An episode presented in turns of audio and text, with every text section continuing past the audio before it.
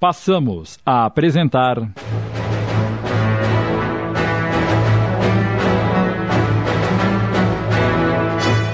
O Senhor das Terras, obra de Wilson Frungilo Júnior, adaptação de Sidney Carbone.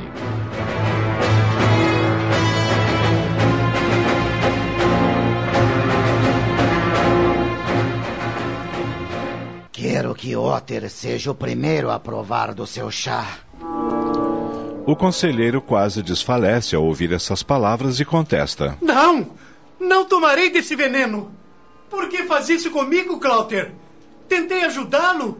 Arrisquei minha vida por você.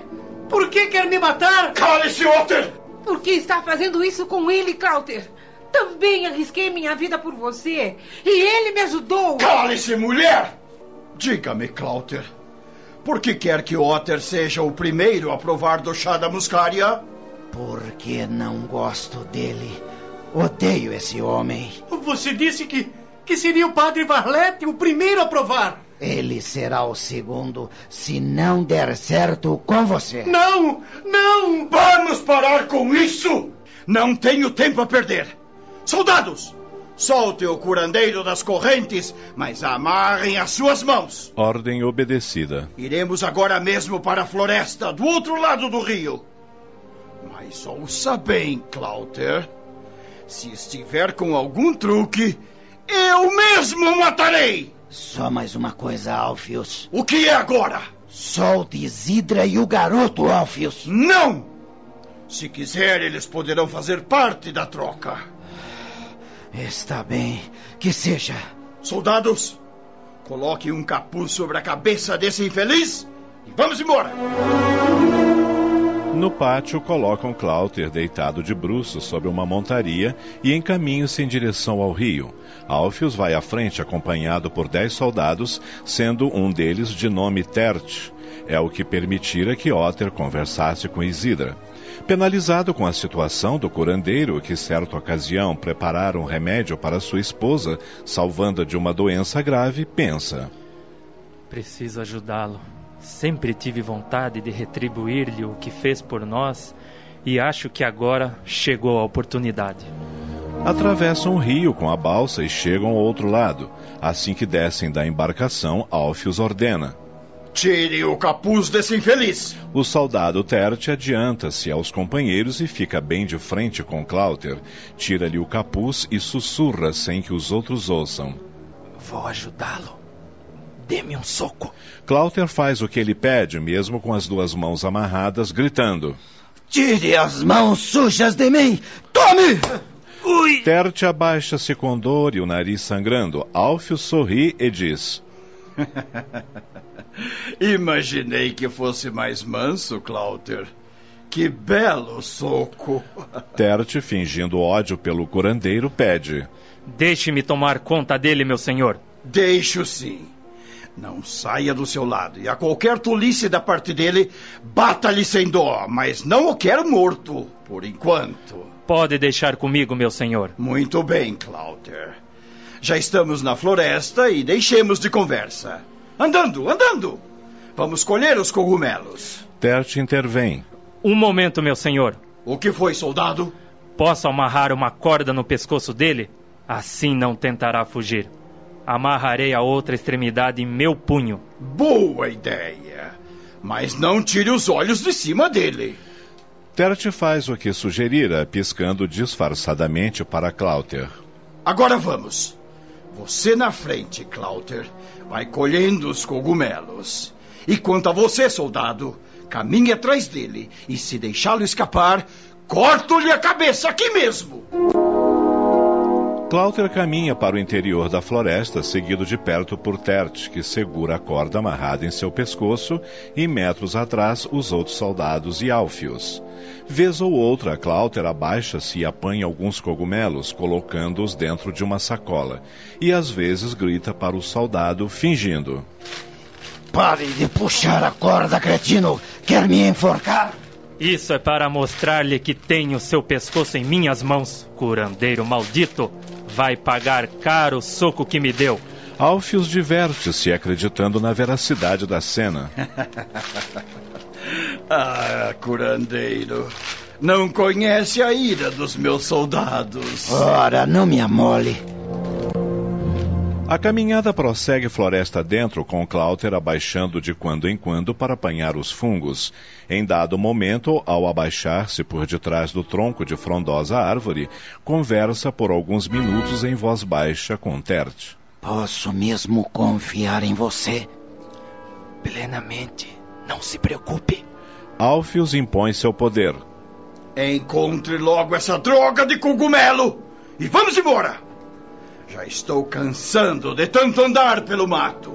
Você não está em condições de me dar ordens, Alfius. Não quero chá? Pois ande, homem, ande. Não me irrite, Clouter. Sabe como fico quando irritado? Faço coisas que nem mesmo eu acredito tê-las feito. Sabe do que estou falando, não sabe?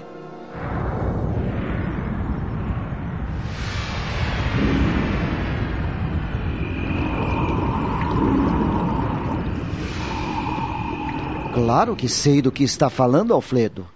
Mas agora, por favor, sentem-se todos.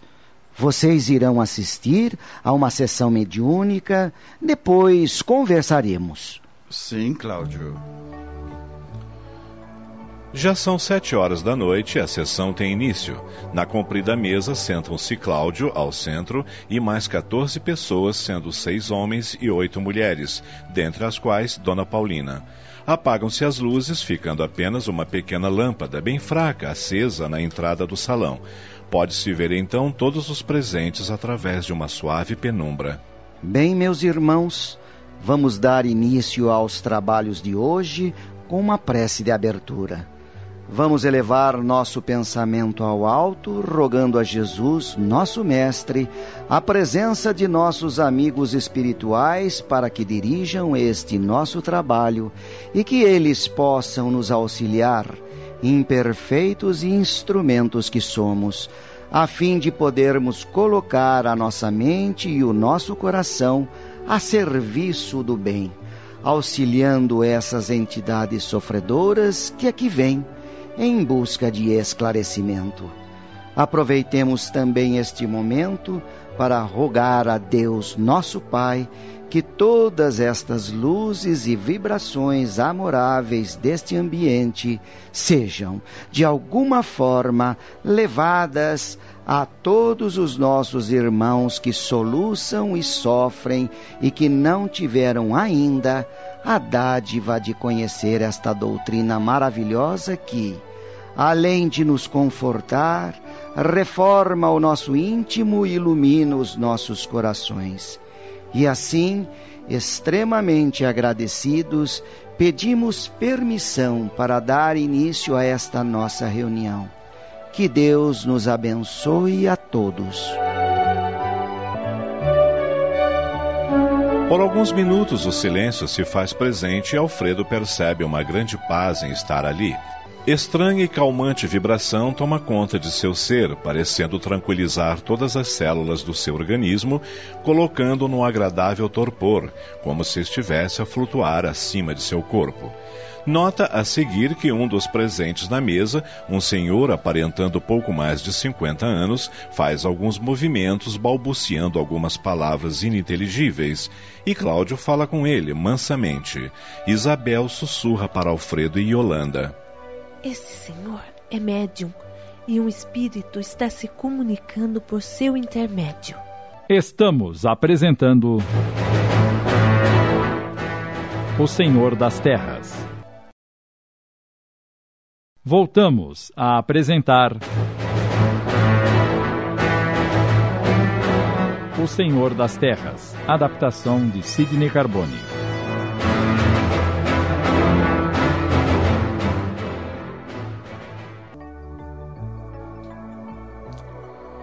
Alfredo, Yolanda e Isabel e Otávio presenciam a manifestação de um espírito revoltado que não aceita a morte do corpo.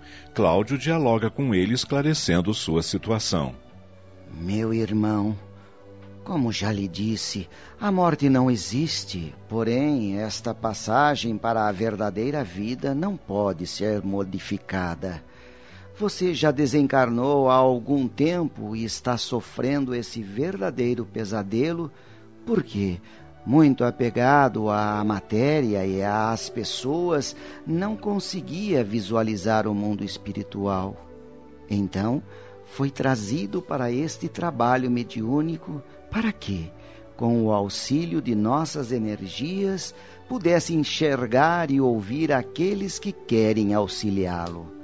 Sabemos que é difícil para certos espíritos como você aceitar esta nova situação, porém ela é irreversível. Peço-lhe que se acalme e deixe-se envolver por essas vibrações de paz e amor que já estão tomando conta de você. Olhe à sua volta, veja quantos benfeitores estão dispostos a ajudá-lo siga com eles e que Deus o abençoe. Ao término dessas palavras, o médio tem um ligeiro estremecimento e o silêncio volta a reinar no salão do centro.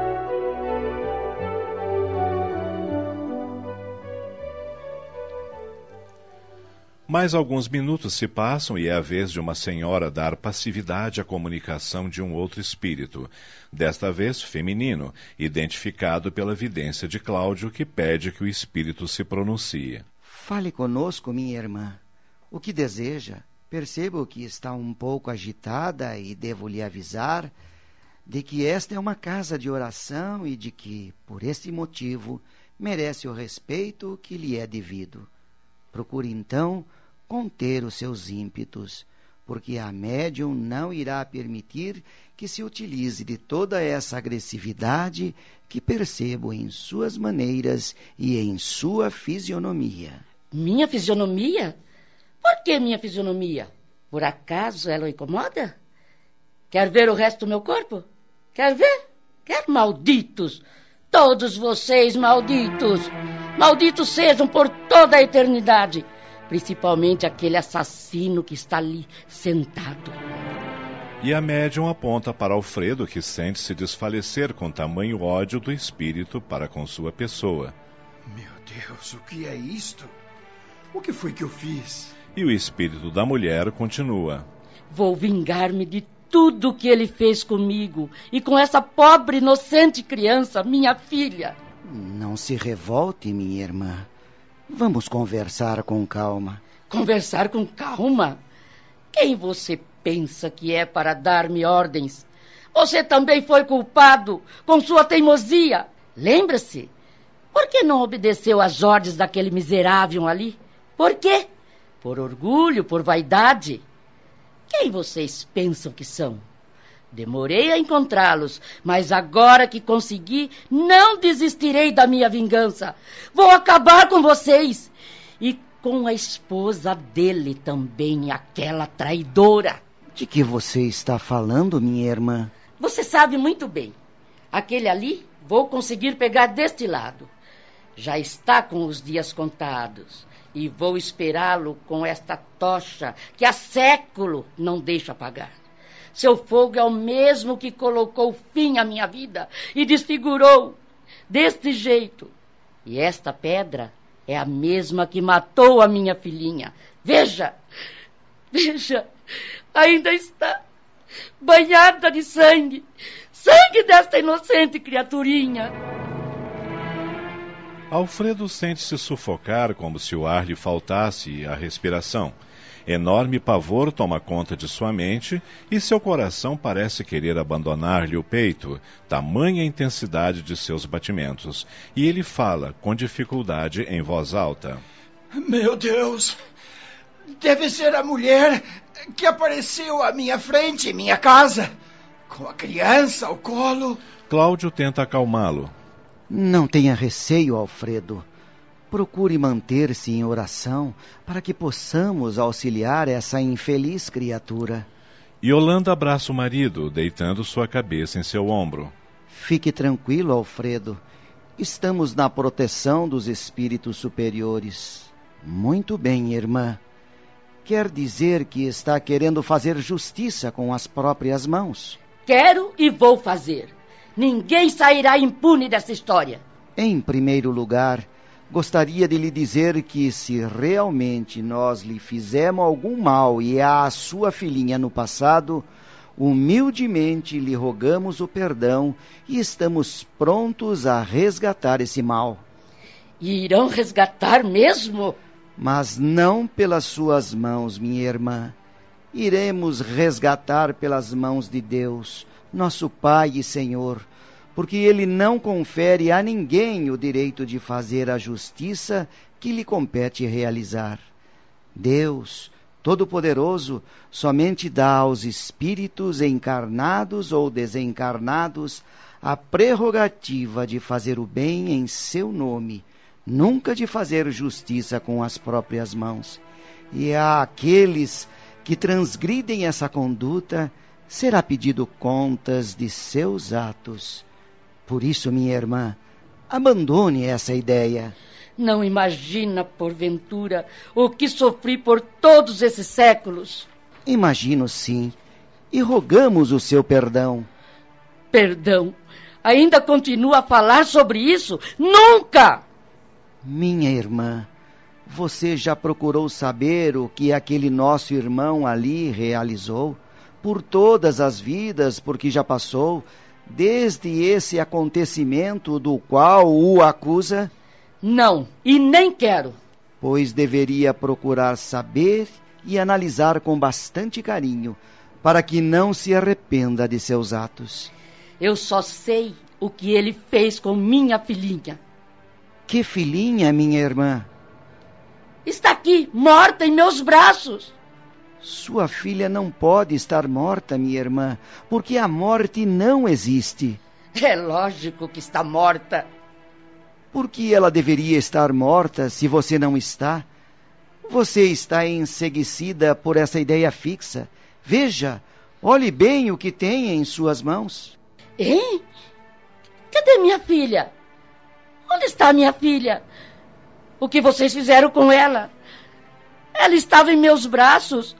E não está mais! Onde está minha filha? Onde está minha filha?